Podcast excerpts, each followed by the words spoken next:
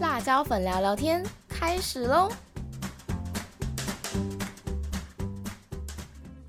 欢迎收听辣椒粉聊聊天，我是主持人辣椒粉，我是主持人拉拉。嗨，大家，我们又见面了。Hello，Hello。那今天呢，在时事放大镜开始之前啊，想要跟大家闲聊一下关于最近的台风。没错，真的好像会来耶！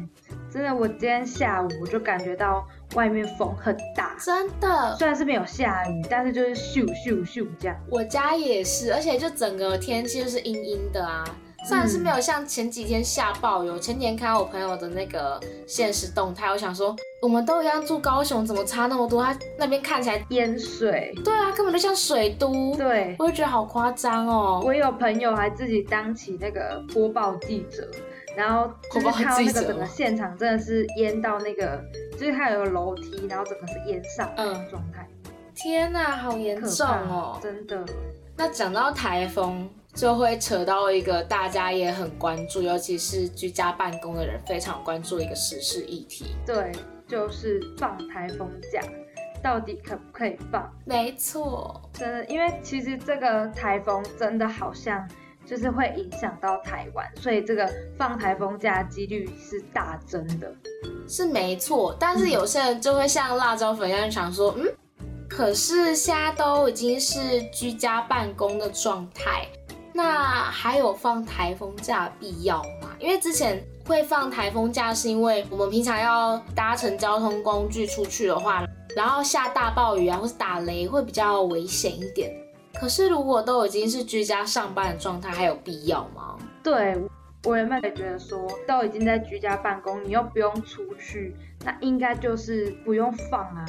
我原本也是这么想，嗯，可是我看了新闻之后啊，就发现，呃，其实我先讲，劳动部呢就在七月二十号的时候宣布说，居家上班的劳工啊，没有出门通勤的这个风险，所以不能以这个台风停班为这个理由去拒绝提供劳务。嗯，那如果劳工你坚持说要放台风假的话，雇主是可以视为你旷职。哇，天哪！我听到这个的时候，整个。起鸡皮疙瘩，你知道吗？旷职很严重哎，对，很严重哎，就跟我们被记旷课的那种概念一样。我想说 啊，有有有有需要到这种程度吗？这样，然后其实我原本刚刚不是有说，其实我也认为这些居家防疫应该不需要放假，反正他们本来就在家嘛，对啊，又没有这个通勤的需要。嗯，但是我看了很多民众在劳动部脸书留言，然后我被他们说服了。怎么说？他们其实很多民众就在哀嚎啊，说这什么鬼逻辑呀？要是停电啊，还是说是受灾要怎么上班？然后又有人提说，台风假就是有风急宇宙啊，还是说停电停水淹水的这种不可预测的灾害？嗯，即使在家上班呢，也必须要随机应变，不是说没有通行的必要就不会遇到这些危害啊。所以应该要让人民把心思放在防灾上，怎么会还要居家上班呢？对，其实我就被这些话给说服了。嗯，其实还有两则留言，我也觉得蛮有趣。有人就说，那以后如果遇到台风假，老板就可以说，你们通通给我在家上班。哦，好可怕哦！那以后真的是没有台风假可言了，我觉得很可怕。然后还有人提说，那台风天所有的公务员及国营企业员工，还是要在家接受民众业务办理喽。好可怕哦！对对，哎，的确是哎，各种留言，对，就是我整个被说服了，他觉得说，对，因为台风真的就是因为太多太多的那种不可预期的灾害啊，所以我们才要在家里防范。而不是单纯的想到那个通勤的部分。可是我有个点呢，我自己还是有点小疑问，可能我自己不是当事人吧，抱歉。就是 他是说大家要去防灾，但是我觉得应该是可以超前部署的部分。好啦，反正 anyway 这个问题呢，就留给我们的听众去思考，你们认为到底应该要放台风假，还是不要呢？嗯，没错。那再来呢？我们之前有跟大家讲到，就是因为这个新冠肺炎的延烧，所以冲击我们的一些民生经济，所以行政院它其实有拍板说六月不实施夏季电价。嗯，然后我们那时候就在想说，哎，那七月是不是也会取消这个夏季电价？当时我们是一个大问号的状态。没错。那现在我们知道了，因为行政院在七月二十二号的时候，在院会的讨论里就有拍板定案，说民生用电的部分呢，将直接取消夏季电费的这个计算。哦。不过针对于用电的大户。就会设一个上限，嗯，那个上限就是一千度。如果你就是超过了这个一千度以上呢，就一样要采取夏季电价这个计算，这样。哦，原来是这样，真的是对我们受益蛮多的啦。因为他有讲到经济部就是有预估说，大概会有一千万户受惠。哇，这样其实也算不少哎，将近快要一半。对，那你知道他们减收了多少元吗？多少啊？他们减收了大概将近十九亿，十九亿的电费吗？没错。哇，这个价钱好惊人。对，天哪！哎，那拉拉，可是他现在已经算是快要到七月底，那假设如果有那种计价不小心还是往夏季电费计的话，怎么办？嗯。好问题，这个的话呢，就是它其实如果用户啊，你现在当期的电费账单已经是依这个夏季的电价去计收的话，那台电公司将会自动的帮你重新计算，然后这个差额呢就会并到下一期的电费退还给你这样。哦，那感觉有比较安心一点，对，有比较安心，就才不会想说啊，我不小心已经付了怎么办的这种感觉。应该是怕被多算钱啦。对对对对，毕竟经济真的还蛮要紧的。我们的台电公司会为我们精心的计算，这样，所以请各位不要担心。了解。那聊完民生的部分呢？第三则时事新闻呢，是一个好消息。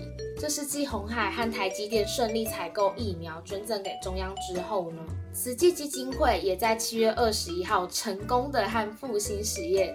申购了五百万剂的 B N T 疫苗，哇，好赞哦！拍拍手，拍拍手。对，所以呢，他们就是已经签订了采购合约，那到时候呢，就会把这些疫苗全数捐给主管机关，提供给民众施打。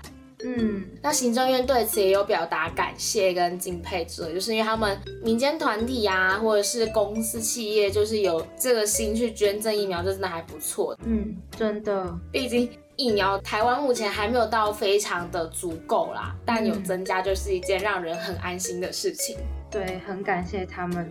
而且 B N T 进来之后，对于就是十二到十八岁这一段年纪的人都可以施打，算是一件蛮好的事情。没错，那聊完疫苗之后呢？下一则新闻呢是辣椒粉近期看到会觉得有点复杂，不管是心境上还是当下的一些想法都蛮复杂的。啊，什么代击这么严重？就是在七月二十二号的时候啊，香港的国安处逮捕了香港语言治疗师总工会的主席、副主席，还有其他主要的成员共五个人。啊，那大家一定会想说，为什么？嗯，其实就是因为香港语言治疗师总工会他们曾经出版了三本的儿童绘本。儿童绘本有什么问题吗？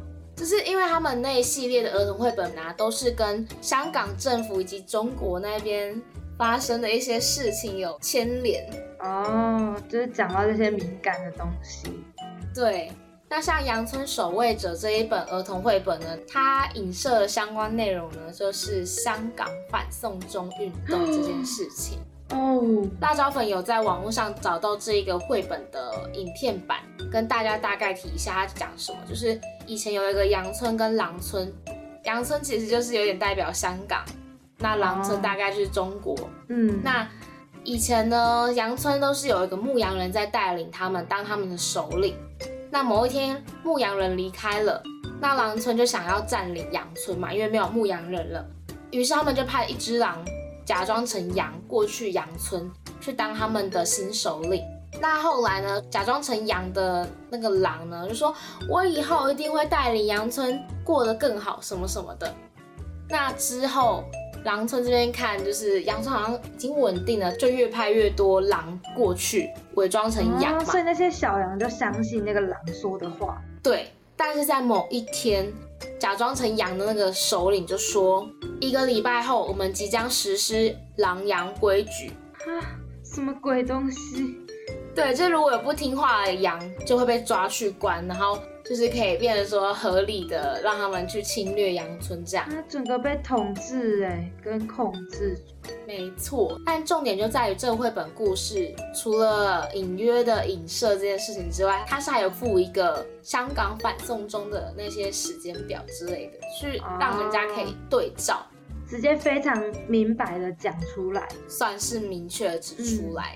那另外一个就是阳村十二勇士，这是有关于十二港人偷渡案的事情。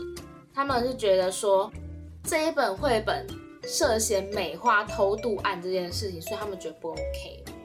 那另外一本阳村清道夫呢，就是他的绘本内容提到武汉肺炎，就是新冠肺炎的部分哦，所以国安处这边就认为说。这一系列的绘本涉嫌了违反刑事罪行条例第十条，串谋发布、展示或复制煽动刊物，以及内容引起他人憎恨香港特别行政区政府。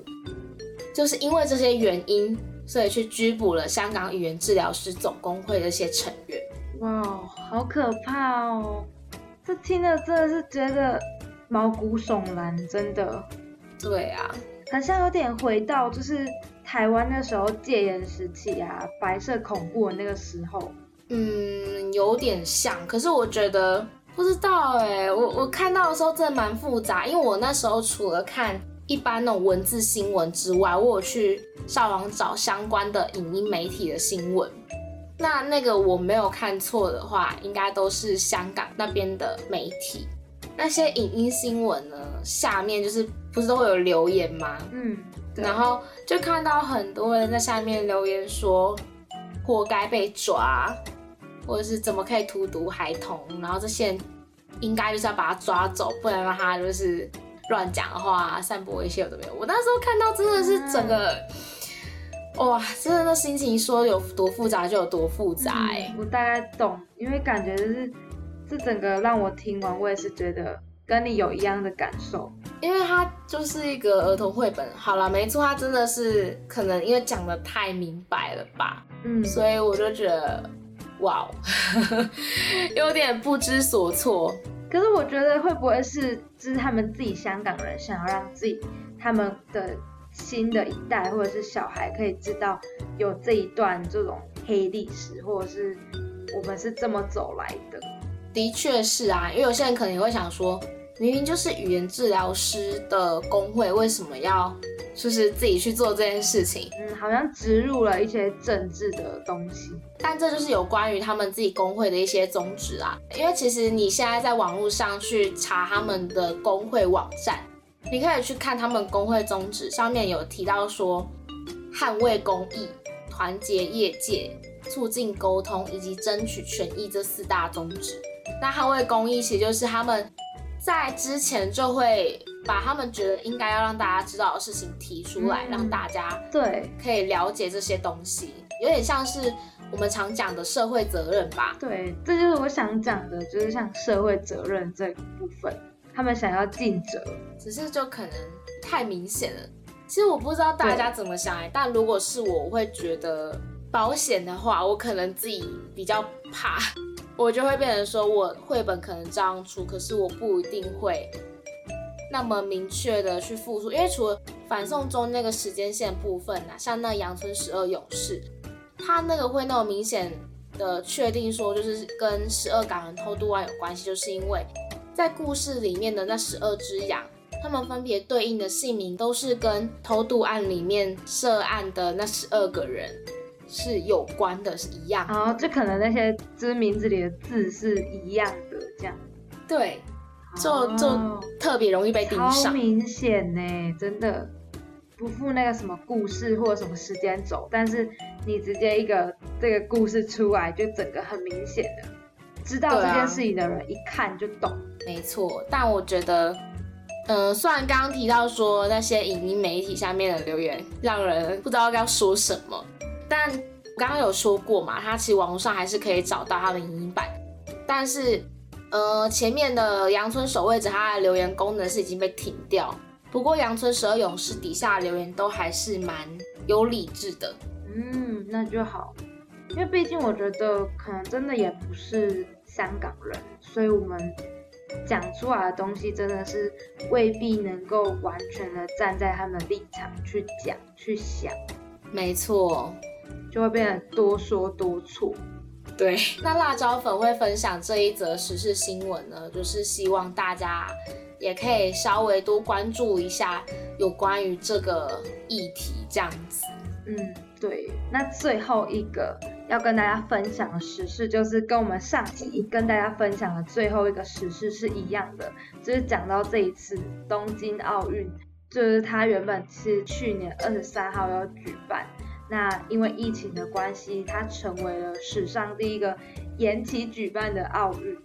那上一集有跟大家说啊，原本应该是要热热闹闹的赛事，但是因为管控上的困难啊，就取消观众入场，所以也是成为史上第一次出现闭门比赛的奥运。嗯，那像今天拉拉就有看一些奥运的赛事的转播，真的可以看到场边真的是完全那些座位其实是满满的座位哦，但是是空的，就是没完全没有人。就会觉得跟以往奥运真的是差超级多的，真的。嗯，那像奥委会那边也有讲到说，理想中的举办奥运啊，就是这些选手们要乖乖的待在训练场地啊、选手村啊、住宿的饭店啊，以及比赛的场馆，就大概只能在这几个点移动，所以赛事结束之后就要马上回国。那主办单位发的白皮书中啊，也有详细的规定，这些选手说，哎，就只能待在房间内独自用餐，然后禁止这些握手啦、拥抱这些接触这样。嗯，虽然有这些规定，但是其实还是有选手有确诊的状况。那确诊了，他们还是可能有待在选手村一两天才有检验出来，然后他们现在就是在被隔离的状态。狂烈接触者，对，因为很多人有密切接触嘛，所以这些人也都是要验 PCR。其实他们选手好像每一天都要验 PCR 这样。那像现在目前选手加上赛事的相关人员，已经有超过大概七十个人染疫了。七十哎，真的还蛮多人，很可怕。这些只是目前的，不好说未来会不会再。上升那个数字，真的，所以奥运随时喊停的几率是真的有可能的，哦，蛮高的，嗯，而且像是就是在这段期间呢，就还有那种日本媒体，就是有拍到这些外国记者的一些违反规定的行为，像是跑去酒吧玩乐啊，嗯，虽然说，嗯，日本政府有认可这些外媒可以每一天有十五分钟的放风时间。但是，嗯，这些种种的行为在日本民众眼中看起来都是防疫漏洞，很可怕哎。嗯，真的。谁知道他们真的是十五分钟而已？而且我不信去酒吧十五分钟他就会回来。酒吧，酒吧根本就放松就不知道多久。对，这可能一个晚上啊，通宵都有可能。真的是蛮让人不安的。嗯，那像日本他那边啊，辣椒粉有看到说他们就是比赛前六小时。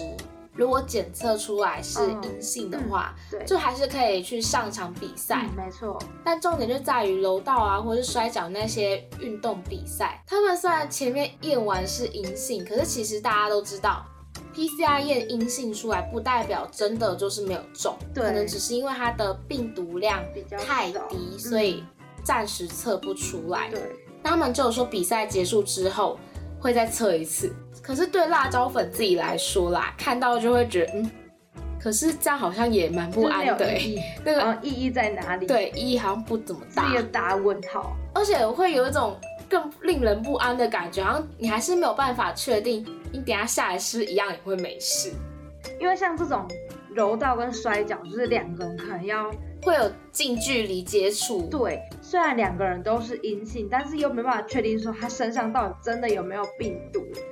然后我又会想说，那就是比赛完再验 PCR。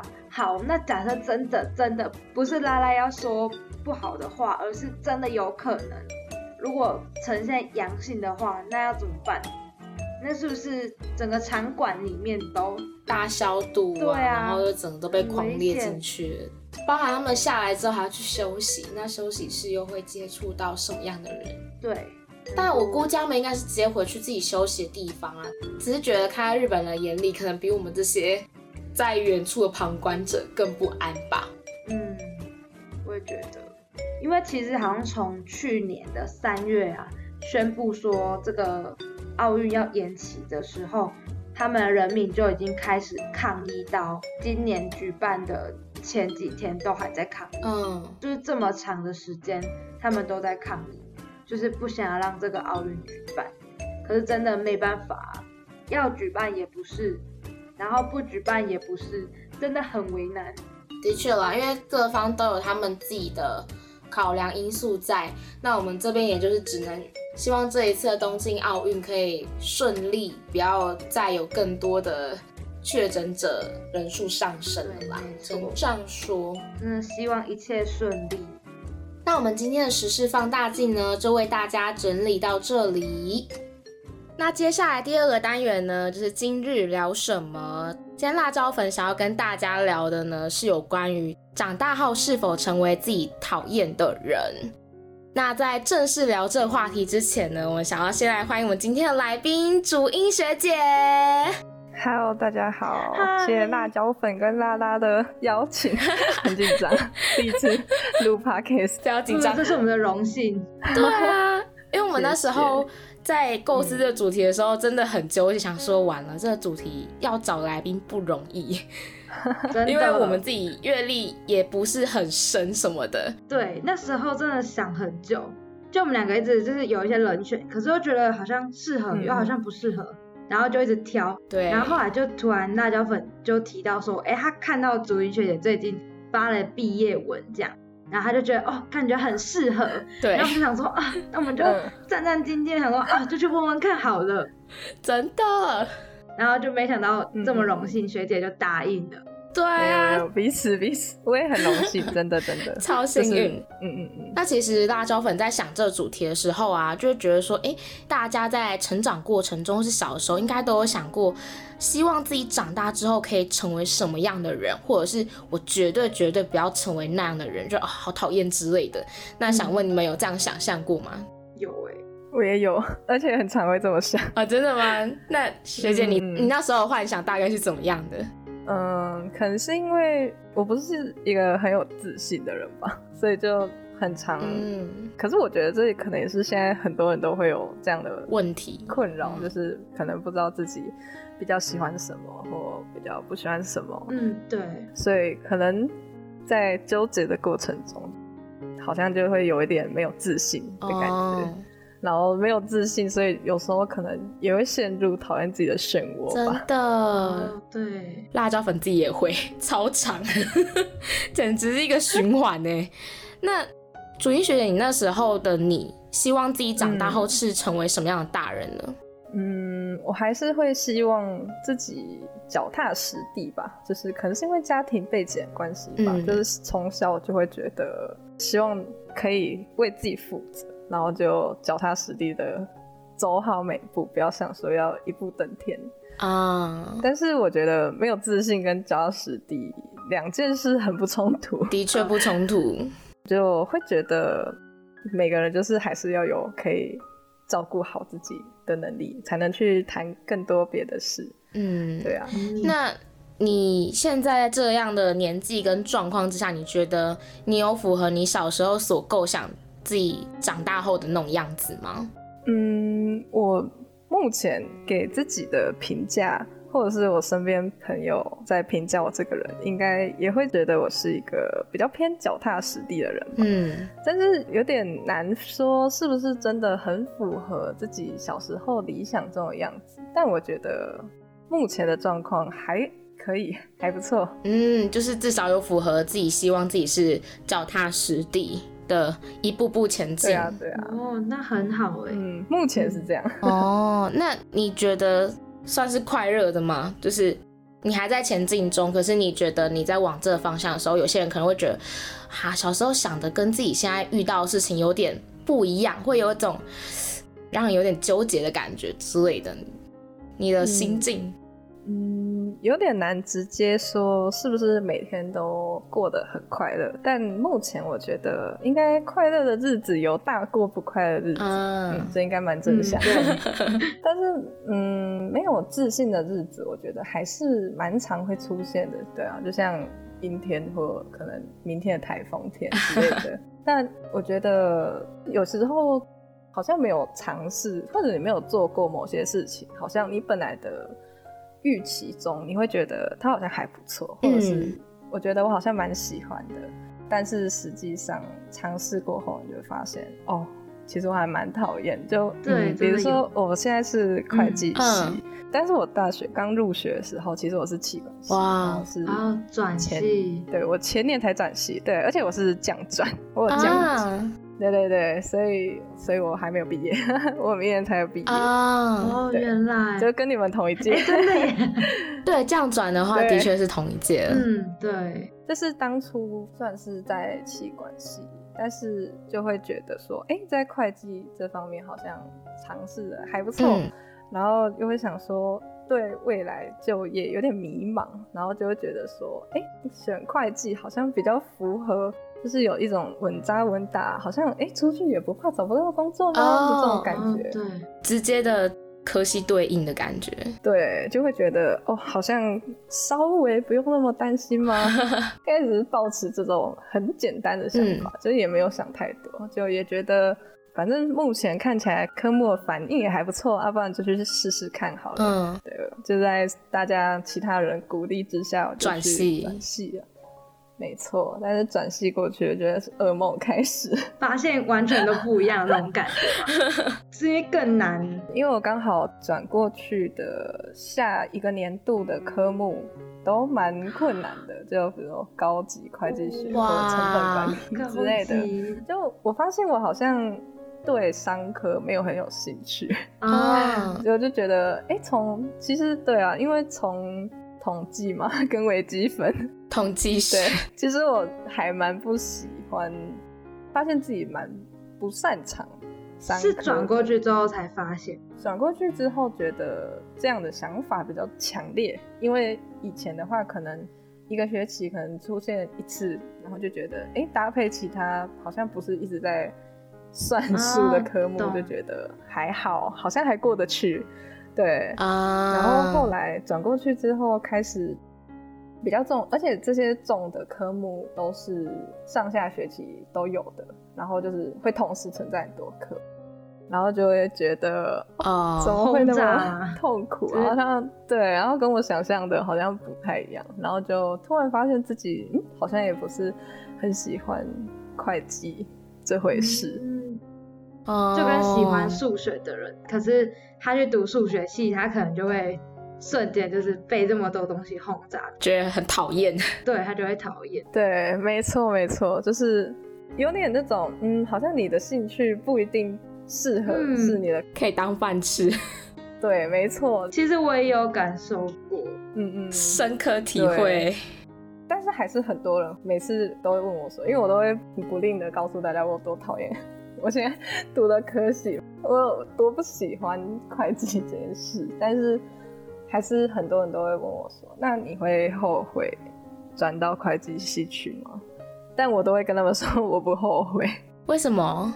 因为有时候就是你没有试过，你不知道你自己是不是真的喜欢啊，只是去尝试。嗯嗯嗯，我在当初还没有转系之前，我也是觉得说。还不错啊，就是有憧憬，或者是会觉得很理想，就一切都太理想了，觉得也没什么，应该就算很多科目，应该也还好，没事吧？嗯，可以挺过。但是你真的去做之后，就会发现会有点痛苦，或者是好像这不是我真的想要的。虽然说我可能也不能很明白的说我真的喜欢什么，但至少我确定，就是我做过这件事情之后，哦，这件事可能不是我特别喜欢做的事情。对，真的，我觉得学姐完全说出我的心声，因为我就我真的是我也是一个很讨厌现在自己就读的这个科系，可是我。真的是到了大学之后，我才知道，因为我就是一个没有特定喜欢什么的人，所以我就连那时候要就是选科系的时候，我也是非常犹豫，然后不知道到底要走文组还是理组。嗯，然后我那时候就真的是想说，随便一个科系，只要我读，我可能都可以很上手吧，只要我认真都可以。然后直到我读到我这个科系，我才发觉说，我才真正知道我自己讨厌什么。原来我是这么不喜欢这个东西，对，真的真的没有试过，真的是完全会，对，真的，因为很多东西用想象的都是很美好的，或者是你只看到表面，但是现实是很骨感的，对，没错，真的。但我觉得这样的结果不是不好的啦，就是至少你知道自己是不是喜欢或是讨厌，我觉得这也蛮重要的，就总比你可能花了一辈子的时间，然后才发现哦，真的很讨厌他。我觉得早点对有点概念也不错。对，我有点被安慰跟鼓励。因为有时候可能会想说，哎，我小时候想那样，我应该就要照小时候想那样，因为小时候可能比较单纯吧。然后对于喜欢跟讨厌是特别明显的。比如说我像我自己就很讨厌出尔反尔的人，但是我后来就发现，哎，我好像就是可能因为现实会碰到很多事情，可能逼不得已，然后就变成哇惨了，我好像也是那种有点。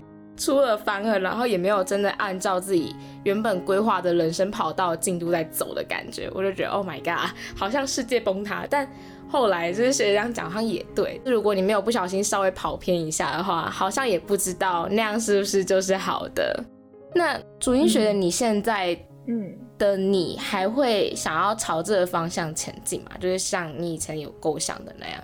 如果回到一开始希望自己成为什么样的人的话，我觉得这已经比较偏向是一种座右铭或使命感嘛，就是 对对，就会觉得说，哦，这是我本来就应该要加实地，不要想着要什么一步登天，对对，就是那种很路上捡到一笔横财之类的，对对对。但就很像我们可能刚刚有谈到的，就是有时候在抉择的当下，就会有点烦躁，说自己为什么没有办法马上下定决心。嗯，对我在高中的时候，其实，嗯，我那时候没有特别想要念大学。哦，嗯，我会觉得好像念大学有一点。嗯，花时间好像觉得不是，对对对，好像有点浪费时间。对，那时候是这样觉得的。嗯，但我妈妈就 蛮鼓励我去尝试看看。她说，想说基本学历。嗯，她是觉得说去大学可以给我的人生体验会比我想的更多。虽然我妈妈没有读过大，我爸妈都没有读过大学。嗯，但是嗯，我妈就说她觉得如果我不去做这件事的话，我应该会后悔。哦，嗯，但对，很感谢她有这么坚持要我去念大学。对，哦，我一开始也觉得，那我想要填一个离家近一点。我们家我家住高雄，嗯，然后我现在在东华，在花莲，很远，超级远。然后一开始也会觉得，哦，那我填近一点好了。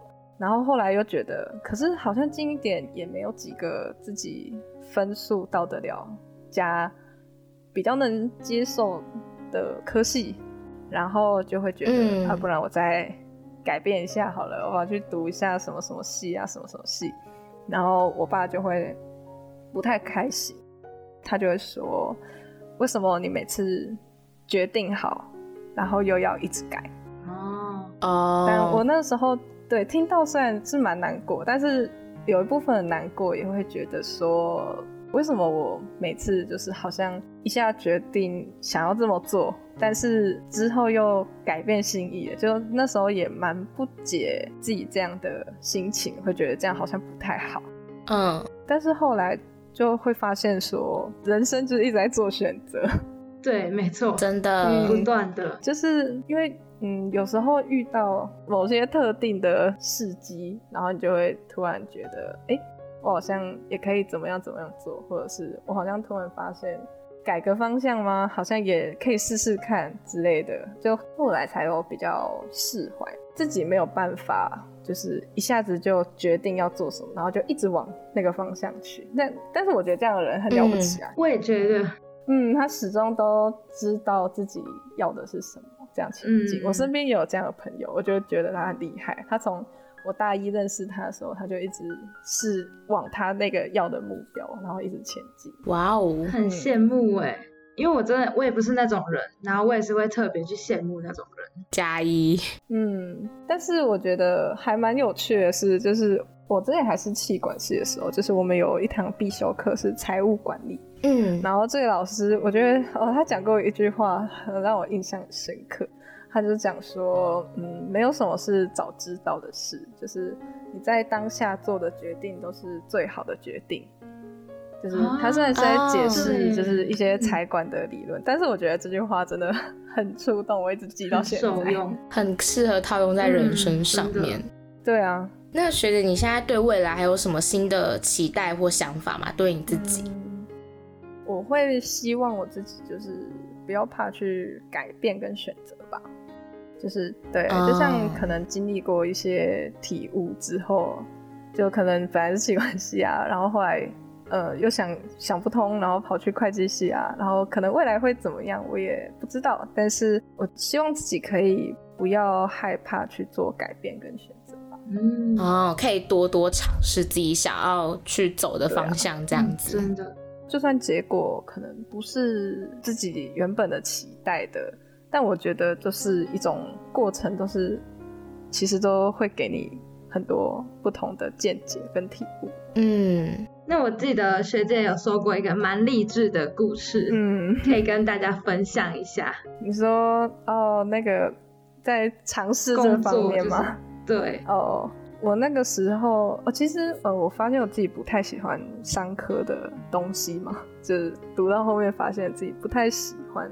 嗯，发现自己对人文类比较喜欢一点，对，就可能文学啊，或者是一些比较文艺的东西，是自己比较喜欢的领域。嗯嗯，然后那时候刚好看到故宫我在整校园大使，是上学期，去年吧，应该是去年先，对，去年先嗯有这个甄选，然后后来就是填表单，就那时候也没有想太多，就觉得嗯，我也蛮喜欢的，要、不然你就去试试看好了。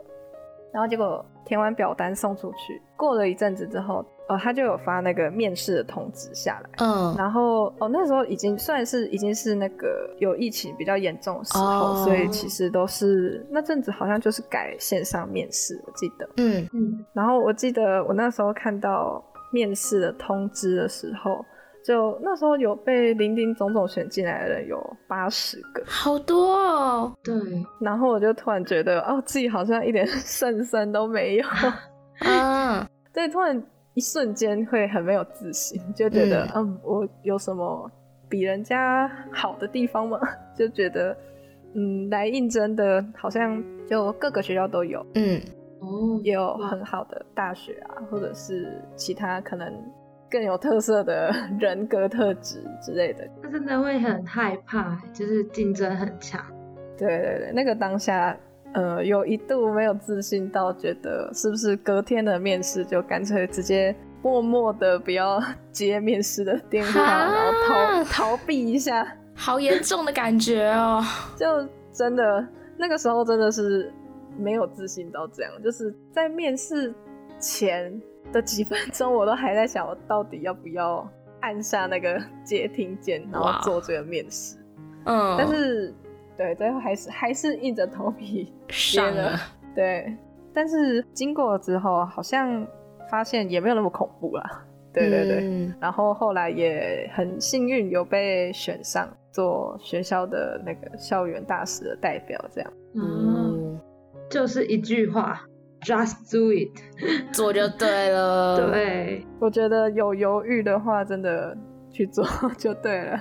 那相信有些在听我们节目的听众朋友们，对于现在可能也会担心说，哎、自己长大后，或者是觉得自己在走向自己讨厌的大人啊，或是没有照自己步调走的听众朋友们，有没有什么样的话想要对他们说的呢？我觉得现在自己喜欢的东西，可能你哪一天也不会那么喜欢。嗯所以我觉得，如果你现在很喜欢某一件事的话，就好好的去做它。那所以相反来说，你可能现在讨厌什么，也许未来某一个契机，你就会发现，好像你没有那么讨厌它，然后也可以去试着接受它，或尝试做看看。所以我觉得，如果现在自己不喜欢自己，也没有关系，就是不用一定要急着觉得自己一定要怎么做，嗯或者是未来一定要怎么样。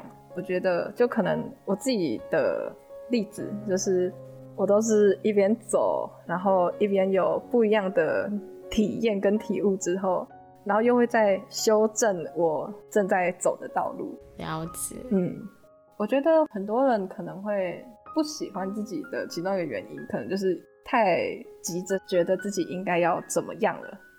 哦，嗯对，哦真的，这感觉也回归到那个踏实，就是边走然后边去思考，边去体验那种感觉，就不要想着要一步就就到达那个你想要的样子。因为我觉嗯得我们现在其实都处在一个生活步调蛮快的环境，嗯，有嗯。可能我们资讯或者是我们身边很多东西来变化都太快速了，真的，对，但是有时候就是可能会有点遗忘要，可以可以稍微走慢一点也没有关系，就是你慢慢来，或者是哦，你自己去尝试做一遍。你有想法你就去做看看啊，就是虽然说嗯你不一定会成功，但这个结果也是你会很受用的，我觉得。哦，真的，每次觉得听学姐讲话，就会有一股，要么被安慰到，不然就是啊，对耶，可以这样想。这让我想到之前我听到一首歌里面有一句歌词，就是不需要没有目的的奔跑，暂时停下来休息一下也可以，就算没有梦想也可以。其实我觉得我们今天的主题是说自己是不是会成为讨厌的人，自己所讨厌的人。但我觉得那个模样就是我们自己所刻画目标，说，哎、我不要成为这样的人，或者是我要成为那样的人。可是有时候真的走到后面，就是会觉得好像顺其自然其实就好了，慢一点就慢嘛，反正你又不会因为这样就直接啊，我直接就跌落谷底，就再也爬不起来了这样。嗯，嗯，真的，那今天真的很谢谢朱茵学姐，就是跟我聊这个话题这样子。不会不会，给了我很多正能量，真的是真的。感觉是为我量身打造一集，给拉拉很多鼓励，谢谢学姐。谢谢。好啊，那我们今天的节目呢就到这里结束啦，希望大家会喜欢我们今天的节目。我是主持人辣椒粉，我是主持人拉拉，我是今天的来宾朱茵。那我们下次有机会再见喽，拜拜拜拜